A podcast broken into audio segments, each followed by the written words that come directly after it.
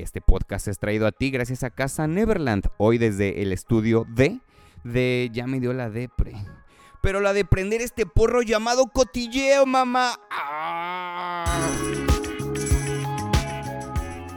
Hey, qué once a todos. Yo soy el 12 y te quiero dar, como siempre, como cada semana, eh, la bienvenida a este podcast para nada, para nada serio y para nada elocuente. Es un podcast, pues prácticamente que, que, sirve como un desfogue para todo lo que no, no puedo decir, todo lo que no le puedo decir a mi mamá cada que, cada que me, me dice, ay hijito, es que tú viviendo del arte, como, ay, mejor vente acá y te caliento tu caldito talpeño con tu chipotlito y acá le, le pones unas tortillitas.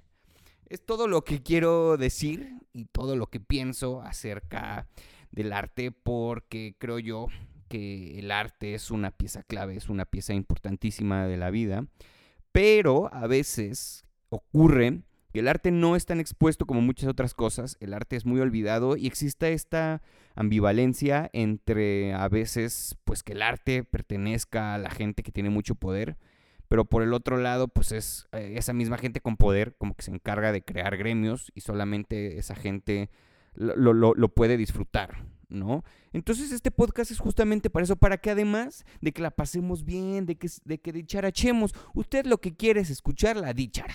¿A poco? Usted vino a este programa a escucharme a mí fracasar, como siempre, ante el micrófono y más hoy, que estoy experimentando un nuevo formato, un formato mucho más habladito, un formato más en confianza entre tú y yo, entre nosotros. Y es que...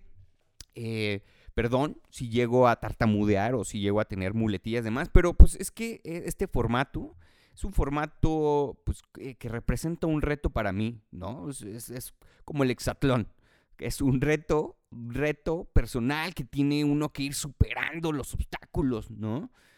Hay que superar pues eh, las carencias, hay que superar las inseguridades, pero sobre todo hay que superar el crush eh, que no te hizo caso, ¿no? Y vamos a empezarle, vamos a darle fuego. Como seguramente ya habrás visto en el título, esa pinche frase siempre lo utilizo. Bueno, ¿a usted qué le importa, eh? ¿De cuándo usted, usted me va a venir a decir cómo hacer mi programa? ¿Eh? ¿Unas poleas o qué? ¿Poleas? ¿Eh? ¿Eh? Ah, no sé, no se quiera ver bien listo, ¿eh? Pero bueno, eh, como ya les dije, la intención de este programa pues, es echar el cotilleo, ¿no? Es echar la risa mientras aprendemos y nos enteramos, en este caso, pues qué está pasando en el mundo del arte, ¿no? Y entonces te traigo, te traigo tres noticias que ocurrieron en el mes de junio, ¿ok? Y eh, escogí estas tres noticias que debe de, deben de cumplir pues, ciertas reglas para eh, que puedan entrar a este podcast. La primera regla es que sean noticias de arte y la segunda es que hayan sido en junio. Entonces, por eso le titulé a este programa noticias en el arte que han ocurrido en el mes de julio. Junio, julio, julio, julio. Espero haber dicho julio. Ah, julio regalado. Uy, con razón. Con razón huele a fruta. Pero bueno, vamos a empezar con la primera noticia. Nos vamos a ir directamente y fuertemente a la primera nota llamada Da Vinci, millonario. Bueno, o sea, si estuviera vivo sería millonario, pero como no está vivo, pues él no es millonario. Solamente esta noticia trata de él y mucho dinero. Primera noticia. A ver, ¿qué pensarías tú si te digo que a cada rato pues hay subastas de arte millonarias, ¿no? O sea, gente pujando, pujando, ah, caray, 12. ¿En qué andas pensando, mi chavo? Bueno, la gente oferta, oferta por piezas de arte. Pero de verdad, a veces estas obras de arte se vuelan la barda, se ponen loquísimas, mucha gente ofrece muchísimo dinero y evidentemente, pues eh, en este caso, eh, Leonardo da Vinci, una, una, pieza de Leonardo da Vinci, pues no es ese... Regresamos después de un pequeño falla técnica. Como te iba diciendo, eh, pues obviamente, si, si, de repente la gente se entera que hay una oferta de una obra o de una pieza, la que sea, de un artista como lo fue Da Vinci, un artista del Renacimiento o un artista del año por ahí de los años 1500, pues no manches, o sea, obviamente imagínate cuánto va a costar una pieza de estas, evidentemente tiene que ser pues una gran puja la que se está ofertando. Se vendió, chécate nada más. El dibujo de Leonardo da Vinci más caro de la historia vendido por 10.3 millones de euros. ¿Cómo ven? ¿Cómo ven que se vendió una obra por 10.3 millones de euros? Esta obra fue subastada por la casa Christie's en Londres. Y subastó esta obra que se llama Cabeza de Oso. Obviamente es un, es un dibujo de Leonardo da Vinci. Y a partir de ahora eh, es uno de ocho dibujos que ya se encuentran en una colección privada. O sea, antes hay ocho dibujos como este que pertenecen a colecciones, pero eh, de distintos museos, ¿no? Este dibujo es un dibujo súper chiquito, súper chiquito como, pues, yo no, a mí nomás me pasaron el chisme. Como el crédito que tiene tu pareja. Un crédito muy chiquito, muy chiquito de 7 por 7 centímetros. Y es realizada con una, con una técnica que se llama punta de plata sobre papel. Punta de plata es prácticamente, digamos, como un, es pues, una placa de metal, un tubito de metal, con el, con el cual pues, se puede dibujar sin, sin ningún problema, ¿no? Fíjense, lo interesante de, de, este, de esta pieza, de, este, de esta subasta, fue que según pues, nos, cuenta Christie, eh, bueno, Christie's, la, la, la casa de subastas, que este boceto también es, es muy popular y es muy conocido por la creencia que existe eh, de que fue o, fue uno de los bocetos que inspiró más tarde para hacer uno de los, uno de los cuadros más famosos de Da Vinci, que se llama La Dama de Armiño. Entonces, eh, esta Dama de Armiño tiene abajo como, pues es un hurón, pero no sé por qué se llama oso, la verdad habrá que habrá que dar una, un muy buen clavado como el que me di contigo, Dana Paola, para ver pues a qué se refiere, ¿no? Pero bueno, pues eh, está, está interesante, la verdad es que me sorprende que haya gente pues que valore tanto el arte. O imagínate gastar 10.3 millones de euros para comprar un dibujo de Da Vinci, o sea, un dibujo que lleva más de 500 años almacenados ahí. Y eh, aparte lo más chido de esta pieza es que ah, batió un récord Em, porque antes de este dibujo eh, había un dibujo que se llamaba Caballo y Jinete. Y en ese entonces, en el 2001, se vendió por 9 millones. Entonces, pues prácticamente ya tiene el récord. Ahí está la noticia número uno. ¿Cómo te quedó el ojo? Oigan, pues además de que estoy probando un formato nuevo, quiero confesarles que es porque Don León no, no aparece, no ha llegado al estudio. La verdad no tengo ni la más remota idea dónde está. Es por eso que estoy improvisando, estoy haciendo lo mejor que puedo. Por favor, no sean duros conmigo.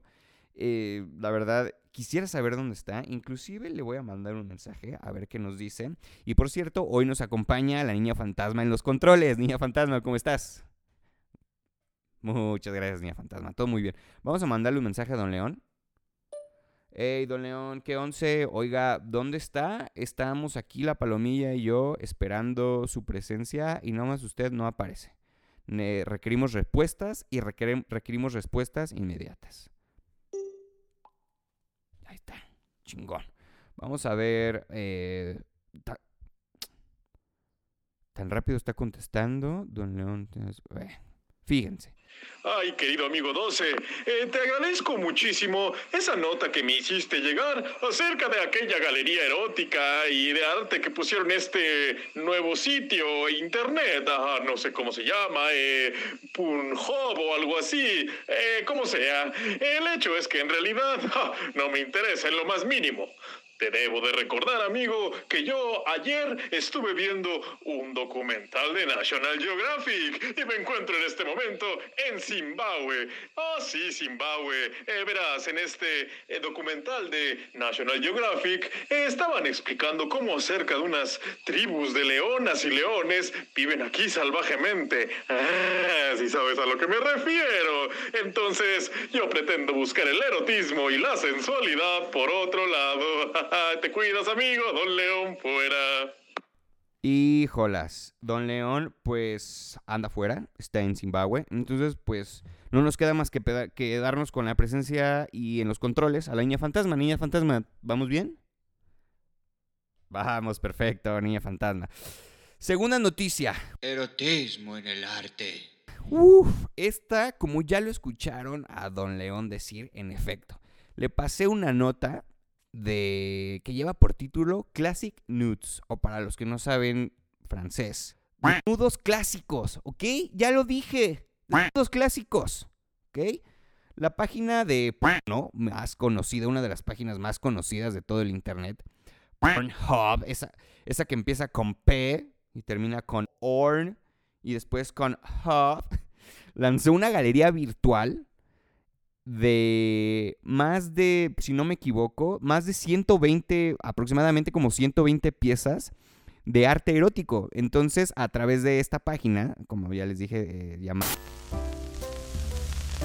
Queremos pedir una disculpa a nombre de nuestro patrocinador, Cremas Fofoy, tener estos problemas técnicos, pero muchas veces está fuera de nuestro control. Entonces, como les estaba diciendo, a través de este sitio Classic Nudes, tú puedes visitar una galería de muchas obras eh, de distintos museos, incluidos el Prado, el Met, el National Gallery, el, eh, en fin, vaya, pues muchísimos museos donde tú puedes visitar obras pues, que estén relacionadas con el erotismo, ¿no? Eh, obviamente no se, van a, no se van a poder ver todas las salas, sino solamente las que estén pues digamos las que estén relacionadas a través del pues del el erotismo, del cuerpo y demás, obras maestras que se centran en la representación del cuerpo, pues, ¿no? Y aquí está lo chido. Chicholina, Chicholina, Chicholina, Chicholina, Chicholina. Chicholina, la ex esposa de Jeff Koons, es la que tuvo la iniciativa y realmente esto está muy cabrón. O es una noticia que a mí en lo personal sí me dio gusto cuando lo leí, porque, o sea, obviamente, pues a raíz de la pandemia muchas cosas tuvieron que cambiar. Entonces, que un museo o varios museos y una página se hayan reventado de esta manera para poder salir adelante y para generar, pues, eh, posicionamiento o que la gente los ubique, está poca madre. Sin embargo, creo que también hay que cuestionarse este lado en donde al final de cuentas no deja de ser una página de fotografía y acusada inclusive pues de fotografía con menores. Entonces, pues aquí es donde entra un poquito el debate. La neta, no sé, ¿tú qué piensas? Yo, como te dije, al principio estaba muy, muy emocionado, pero después, pues también empezar a cuestionar esto, empezar a leer opiniones distintas y demás, pues sí me hizo cambiar un poquito la perspectiva. No sé qué tan chido esté, no sé qué tan chido esté apoyar estas páginas.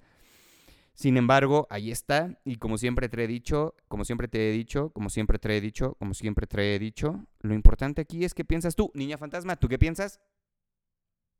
Me encanta. Nota número 3. Se desmadra la obra. Vámonos hasta Bilbao.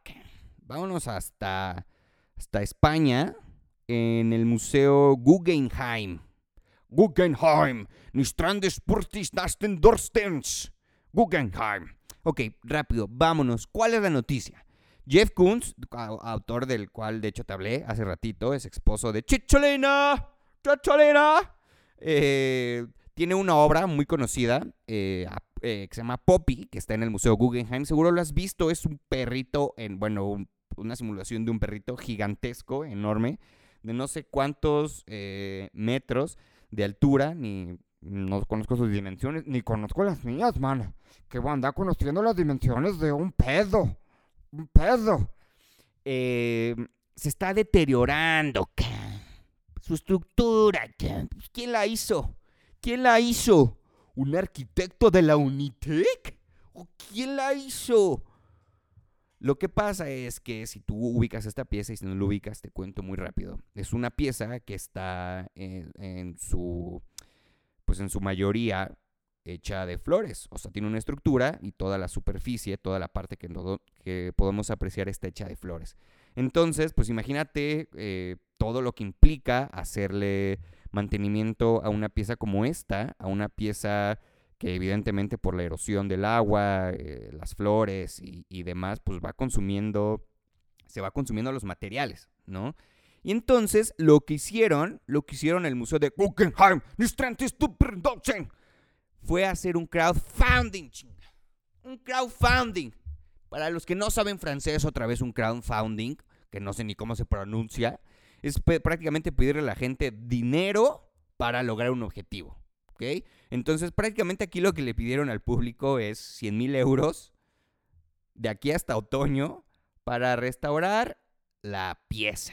Esto porque, por supuesto, después de una pandemia, ¿quién fregados va a tener dinero para darle mantenimiento a una obra obviamente tan cara? ¿Cómo ves, niña fantasma? Díganos. Ok, ok. Pues miren, aquí está la noticia, ahí está dada. Yo lo único que te puedo decir es que se acaba de salir una nota en donde los empleados de limpieza están en huelga porque no llegan a fin de mes con su salario. Y estos cretinos lo que quieren es restaurar un perro que seguro está todo miado y cagado, no lo dudaría. Entonces, pues aquí el dilema. ¿Cómo ves? La neta, tú aportarías dinero a esta causa. Yo la neta, ni madres. Además que a mí no me encanta el arte conceptual, como ya te lo había dicho. La verdad es que ya conociendo esta otra cara de la moneda, pues por supuesto que no. Y, podemos pensar que tal vez, oye, 100 mil euros es muchísimo, eso podría acabar con la hambre en Oaxaca o en alguna parte, en una región de África, en Burundi o lo que sea. ¿Hay problemas más importantes que restaurar una pieza de arte? Pues sí, mi niño, pues sí, mi niño. Pero estamos hablando del mundo del arte en específico. No nos debrayemos yéndonos a otro, a otro panorama que no tiene nada que ver. Son dos temas completamente diferentes. En el mundo de arte ocurren injusticias, sí, pero como sí ocurren en la iglesia, en la política, en las escuelas, en los sindicatos, segura, en todos lados, ¿ok? Entonces aquí la polémica es realmente, o sea, ¿será justo conociendo esta versión de los empleados de limpieza? Yo no lo sé, amiguitos, pero bueno, espero que este podcast te haya gustado. Lo único que hice fue quererte informar, que tú sepas que realmente el mundo del arte se mueve constante y se mueve mucho, ¿ok?